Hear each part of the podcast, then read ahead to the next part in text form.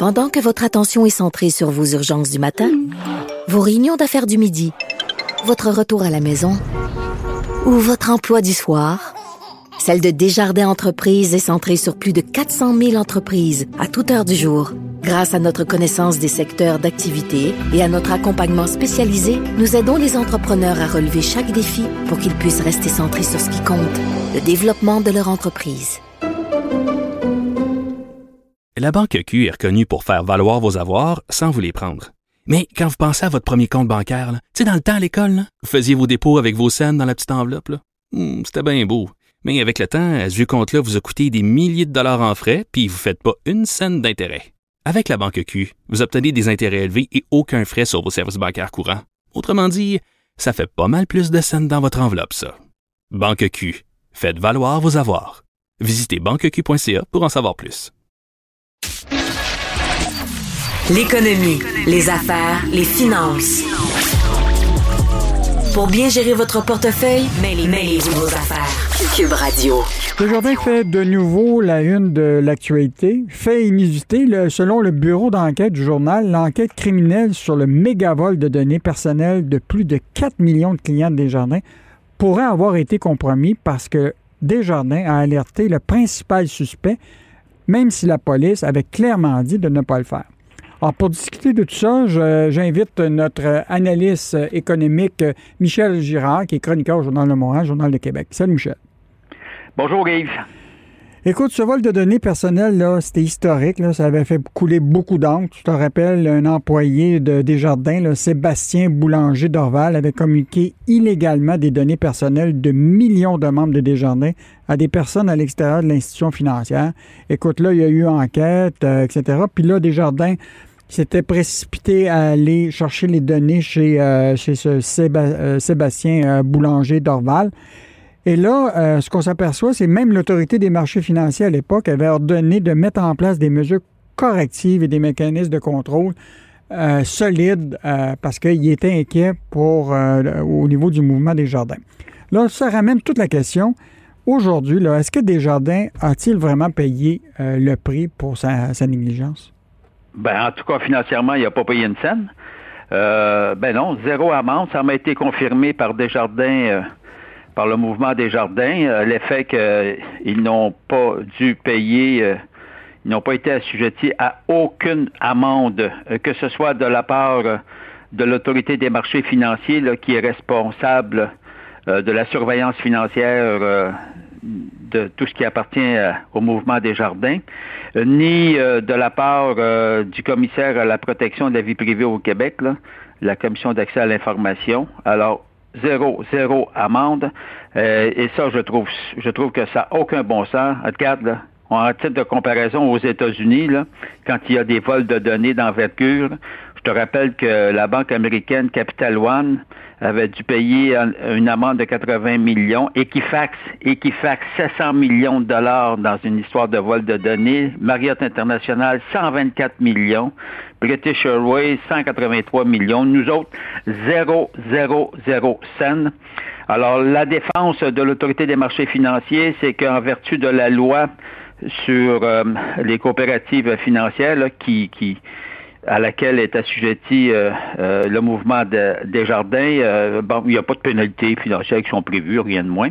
Puis du côté euh, de, de la commission d'accès à l'information, qui est responsable de la protection de tout ce qui est euh, nos renseignements privés, ben eux, ils, ils- ils auraient pu euh, charger une amende, mais c'était trop compliqué. Puis euh, imagine-toi, la commission a jugé, le commissaire euh, d'accès à l'information a jugé que c'était euh, qu'on va laisser tomber les pénalités, on va plutôt tout simplement leur fa- faire une enquête et puis ils ont fait des, des recommandations. Moi, je trouve que Desjardins s'en tire d'une façon Mais il y, Euh, avait eu quand même, il y avait eu quand même une commission parlementaire là, sur un projet de loi, euh, le projet de loi numéro 64, qui visait à moderniser là, des dispositions en matière de protection des renseignements personnels au Québec, puis dans lequel il prévoit là, normalement des amendes qui pourraient atteindre jusqu'à 25 millions.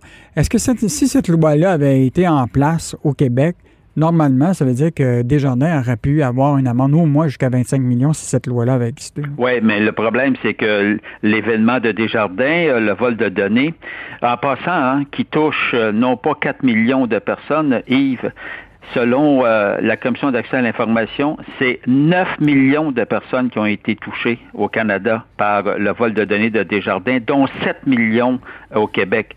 Hey, c'est du monde à la messe, là. Mhm. Alors donc, en vertu de la nouvelle loi, là, mais qui est le- du projet de loi, en tout cas, qui est toujours euh, qui n'est pas encore adopté, d'après ce que je comprends. Là. Alors, toujours est-il que oui, effectivement, il pourrait y avoir éventuellement des pénalités pour vol de données euh, chez des institutions euh, euh, jusqu'à hauteur de 25 millions de dollars. Euh, c'est la même chose d'ailleurs concernant, il y a un projet de loi identique au projet de loi 64, mais au niveau fédéral, là, euh, où on pourrait pénaliser les entreprises euh, où il y a des vols de données jusqu'à hauteur de 25 millions. Bon, mais en tout cas, écoute, c'est pas en vigueur. Mais toujours est-il que dans l'histoire de Desjardins, le plus célèbre, le plus, c'était un immense scandale. Euh, regarde, il n'y a eu aucune amende qui a été facturée euh, à, à Desjardins. Je trouve ça je trouve ça incroyable. Mais ce que je trouve de- d'irrespon- vraiment là, que, que j'ai trouvé d'irresponsable cette semaine, là, tu l'as tu l'as dit euh, d'entrée de jeu tantôt, là, à l'effet que notre collègue là, Jean-Louis Fortin du journal du bureau d'enquête, là, quand il quand il, il a sorti la nouvelle cette semaine, là, à l'effet que Desjardins avait mis des bâtons dans les roues, toi comprends-tu, Mhm. euh, de l'enquête de la Sûreté du Québec. Là. Euh, alors, euh, ça, c'est- c'est incroyable d'agir de, de, de la sorte. là. D'autant, c'est d'autant irresponsable que la Sûreté du Québec, euh, tu vois, selon euh, ce que Fortin rapportait cette semaine, a identifié 10 personnes là, qui pourraient être liées au stratagème allégué de vol de- de- d'identité chez Desjardins. Écoute, puis là, Desjardins qui met des bâtons dans les roues. Hey, on n'a pas Euh, fini de ce dossier-là. Bon, comme tu disais, là, tu sais, 9,7 millions de personnes au Canada. Là, Euh, je te rappellerai que c'est quand même de vol d'identité. hein. Il y a de Et donc, euh, avant de voir les impacts euh, massifs de tout ça, ça va prendre euh, quelques mois. des années. des années, là, tu sais, la journée où est-ce qu'on va trouver son nom associé avec des cartes de crédit, peut-être dans 4-5 ans. Donc, euh, c'est un dossier qu'on va continuer à suivre. Évidemment, euh, Michel Gérard, je veux te parler de Pierre Fitzgibbon. Euh, donc, euh, c'était une dure semaine euh, pour lui. Donc, euh, il préfère quitter son prestigieux poste de ministre de l'Économie plutôt que de obtempérer là, euh, aux, euh, aux recommandations de la commissaire à l'éthique Ariane Mignolet. Est-ce que Pierre Fitzgibbon est juste un mauvais exemple d'un- de quelqu'un du monde des affaires en politique ou est-il possible qu'un homme ou une femme d'affaires puisse occuper un poste économique au gouvernement? Oui, mais ce qu'il faut savoir, c'est qu'il y a un code d'éthique à respecter. Lequel code d'éthique s'applique à tout le monde qui veut qui veut qui veut euh, qui se présente en politique puis, puis qui tente de se faire élire.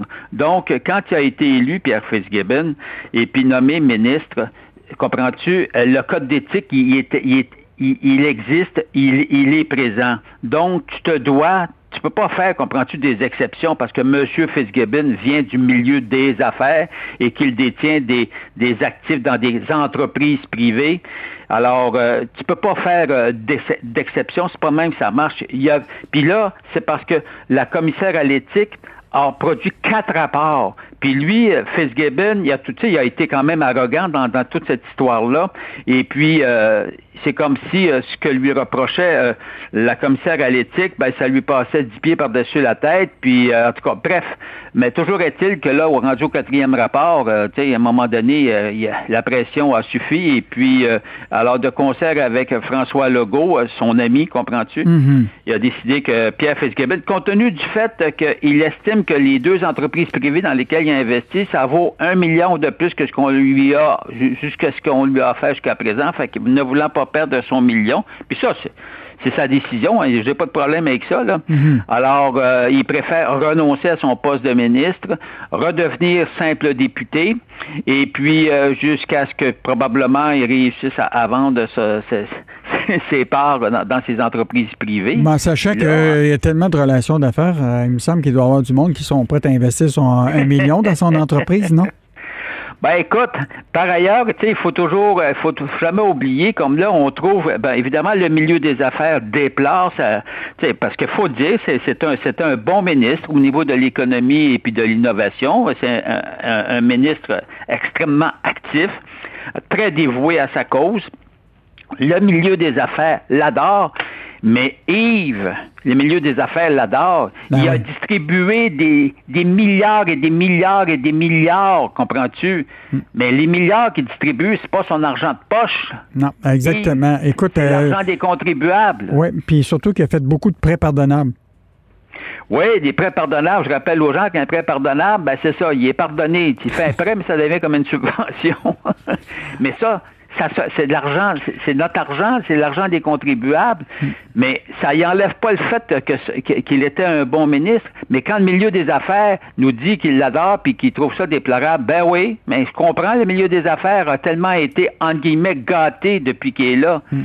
par tous les programmes mis en place d'aide financière. Bon, mais tu sais, puis cette, euh, cette saga-là risque de ne pas se terminer. Euh, le bureau d'enquête euh, vient de, de, rapporter que le, celui qui est responsable de la fiducie de, Pierre Fitzgibbon, donc celui qui doit gérer justement ces placements qui sont sans droit de, regard de sa part, qui s'appelle Michel Ringuet, eh bien, le, le, ministre Fitzgibbon l'a rencontré tout, tout, tout récemment.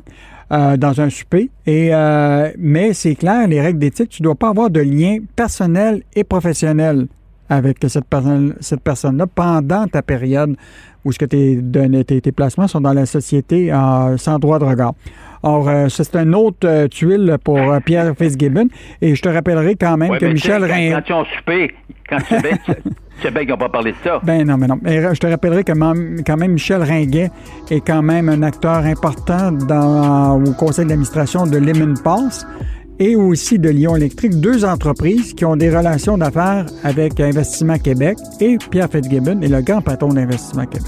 Donc, euh, bon, on n'arrête pas la créativité. Exactement. merci beaucoup. C'était Michel Girard, qui est chroniqueur économique au Journal de Montréal et au Journal de Québec, et on continue à te lire euh, tous les jours. Salut, Michel.